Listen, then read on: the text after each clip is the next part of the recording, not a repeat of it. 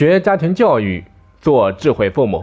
大家好，我是大黄蜂，欢迎大家来到智慧父母学堂。与人交往是孩子一生的课题，如果不及时引导，可能会成为他成功路上的绊脚石。有没有人这样评价你或者你的孩子？各方面能力都很强，就是说话比较直接。言外之意啊，就是与人交流存在问题。我记得有一次过马路等红灯，一个小伙子和他母亲刚好站在我的旁边。他的母亲一看马路上没有什么人，就下意识地拉着小伙的手，示意他可以走了。这个时候啊，小伙用力地甩开他的母亲，用比较低沉的声音说：“你眼睛有毛病啊，没有看到现在是红灯吗？”下次不要跟我一起出来了，不够丢人的。站在一旁的母亲没有吭声，当时的氛围特别尴尬。旁边的一个中年妇女看了觉得有点难受，就不紧不慢地对小伙子说：“小伙子，有话可以好好说，你妈毕竟年纪大了，你要体谅一下。”小伙子白了中年妇女一眼：“我也心情不好，谁来体谅我啊？”中年妇女一听比较来气，就说：“你心情不好是你妈造成的吗？但是你妈心情不好，好像就是你造成的。”那一刻，我好想对这个小伙子说：“不是你心情不好，全世界都得陪着你哭；也不是你心情不好，周围的人都得忍受你的一切；不是你身怀锋芒，手藏匕首，就有资格在难过的时候。”刺向你最熟悉的人，杀向所有的陌生人。所以说，好好说话，说让人喜欢听的话，是我们给到亲人、朋友还有同事最好的礼物。去年二月中旬的一天，在武汉经营面馆的姚先生，像往常一样在店里面招揽生意。这个时候啊，小胡还有他的朋友进入面馆点餐。在看了价目表之后，三个人都点了一碗米粉。在吃完饭结账的时候，小胡却被姚先生告知，说是涨价了，由价目表上的五元变成了六元。因为这个，小胡不乐意了，他对姚先生喊道：“你标价是五元，我只给五元。”姚先生没有做任何解释，用蹩脚的武汉话对小胡说：“我说几块钱一碗，就几块钱。”你吃得起就吃，吃不起你莫吃，你给老子滚！于是因为这一句气话，两人发生了争执。气不过的小胡转身进了面馆的内屋，提起一把菜刀，出来冲着姚先生就是一通乱砍。对于整件事情啊，我们不去评论谁对谁错，但是为了一块钱，为了几句气话，小胡就能够提刀砍人。则显然是反应过度，是以暴制暴的最坏示范。从另外一个角度来说，遇事能够与人好好说话，能够控制住自己的情绪，这是每个人安身立命的基础条件。可是放眼周围，你就会发现，到处都是不会好好说话的俘虏，好像好好说话，一不小心就会让自己弹尽粮绝。从什么时候开始，好好说话竟这么难了？对自己的亲人直来直去，话一出口就像一把刀子，割得对方心里直流血；对朋友不留情面，一张开嘴就呛得对方恨不得找个地方躲起来；对同事没有耐心，由着性子，从来不顾及对方的感受。人生那么短。又何必把苦相互传染？为什么就不能好好说话呢？为什么就不能给自己和身边人多一些温暖呢？所以，作为父母，我们一定要让孩子明白，人与人之间能够相处，最重要的不是物质，而是感觉。这种良好的感觉的建立啊，就是从学会好好说话开始。作为父母。请一定教会孩子好好说话。父母可以从以下几个方面去影响孩子：第一，让孩子学会控制自己的情绪。一个成熟的人，在遇到事情的时候，必定是客观冷静的。这一点别说对孩子，其实对于大人来说都是不容易的。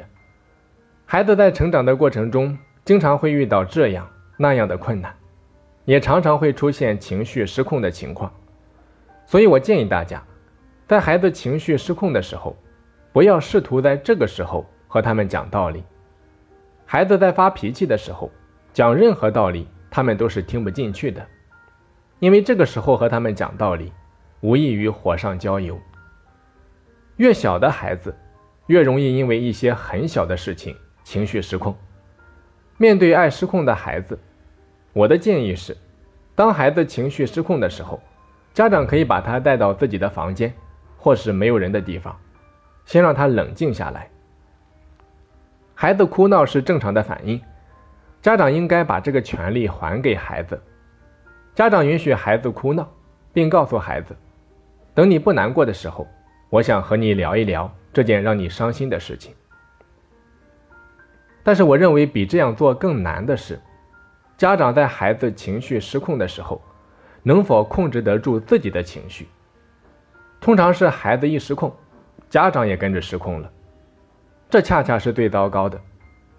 所以。能控制得住自己的情绪，反而是我们最应该给孩子示范的一面。当我们能够做到得体的管理情绪时，就已经给孩子上了很重要的一课。当孩子冷静下来之后，家长可以静下心来了解孩子身上到底发生了什么，了解孩子哭闹难过的焦点是什么，帮助孩子分析事情的来龙去脉，最终让孩子。从自己的情绪当中走出来。再来看第二点，父母要手把手教孩子好好说话。有一个妈妈和爱人是这么做的，我认为值得大家借鉴。这个妈妈和爱人先达成共识，把教孩子好好说话作为一段时期家庭教育的重点，然后分配好角色，妈妈负责指导女儿对爸爸的态度，爸爸则提醒女儿对妈妈的表达方式，彼此不同时进行。只做背后指点，比如说，爸爸提前背着女儿的书包下楼了，妈妈在后面会跟女儿说：“爸爸帮你背书包了，别忘了跟他说声谢谢。”女儿嗯了一声，答应了。晚上三个人一起吃饭的时候，爸爸说：“今天女儿有一个很大的变化，居然跟我说了谢谢，临走的时候还说再见了，所以我一天的心情都特别好。”女儿听了。脸上的表情明显看得出很开心。第二天出门的时候，他很自然地跟妈妈说了一句：“妈妈，再见。”就这么简单的一句话，让这位妈妈也兴奋了好长一段时间。慢慢的，她和老公发现啊，要求和赞美是改变的妙方。接下来，他们抓住每一个能够发挥的细节，都放大了表扬。女儿的嘴巴也越来越甜，动不动就是。妈妈做什么都好吃，老爸辛苦了，老爸开车慢一点，等等。所以呀，父母手把手教孩子好好说话，这一点也非常的重要。再来看第三点，让孩子学会与人沟通。沟通的技巧是可以训练的，孩子从出生开始就在不断的学习与人沟通。不会说话之前，他是用各种肢体语言进行沟通。牙牙学语之后。就开始学习用语言沟通。很多家长反映啊，说孩子听话的时候，父母还可以做到好好说话；但是孩子调皮捣蛋、考试不及格的时候，父母是否还能够做到和他们心平气和的说话呢？答案是啊，无论孩子如何淘气，家长始终要与孩子保持平等的沟通。什么叫平等的沟通？就是你始终把孩子放在一个和你平等的位置。当做一个独立的个体来思考和对话。家长在与孩子保持平等沟通的时候，有两点要特别注意：一是蹲下身来与孩子说话，家长与孩子处在同一高度上，孩子会自发的产生被尊重的感觉；二是沟通时目光平视，眼睛看着对方。家长在说话的时候，也要请孩子和你保持目光上的交流。而不是一直看着别的地方。要时不时的看着你的眼睛，对你保持一份关注，而不是三心二意。